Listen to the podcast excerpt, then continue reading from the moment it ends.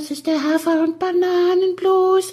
Das ist das, was jedes Pferd haben muss. Hallo, hier ist der Pferdepodcast, unterstützt von Jutta, der kostenlosen App für Reiter und Ställe. Hallo zusammen, Folge 136 steht vor der Tür, das ist der kleine Appetithappen und wieder ist es so, wie in der vergangenen Woche auch schon, dass die Folge im Wesentlichen schon eingetütet ist und wir jetzt danach diesen Teaser aufnehmen, äh, weil, den ihr natürlich jetzt vor der Folge hört, verrückte Welt.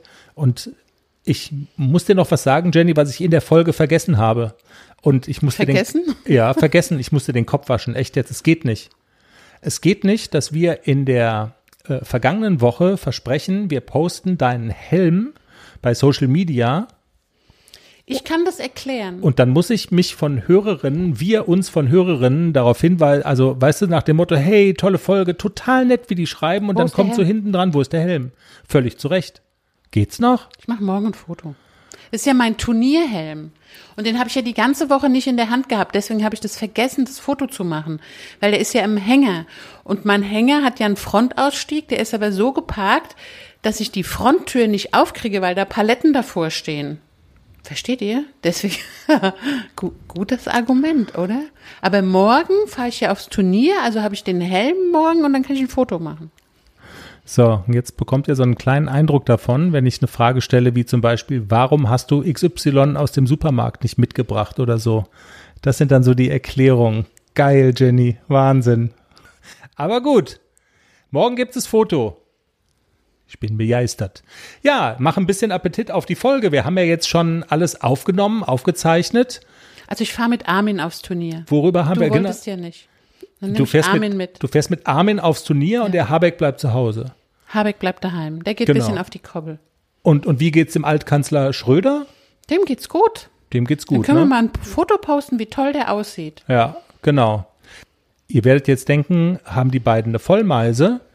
Ja, wir haben, wir haben die Bundestagswahl an diesem Wochenende sozusagen verknüpft mit Jennys Pferden und haben uns mal überlegt, wer von denen wäre eigentlich welcher Politiker? Wer müsste seinen Lebenslauf schönen? Wer hätte Grund dafür? Wer hat eine 4,8 in seiner Vita?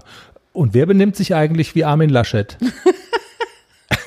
Im Dressurviereck. Ja, es wird sehr, es wird sehr lustig.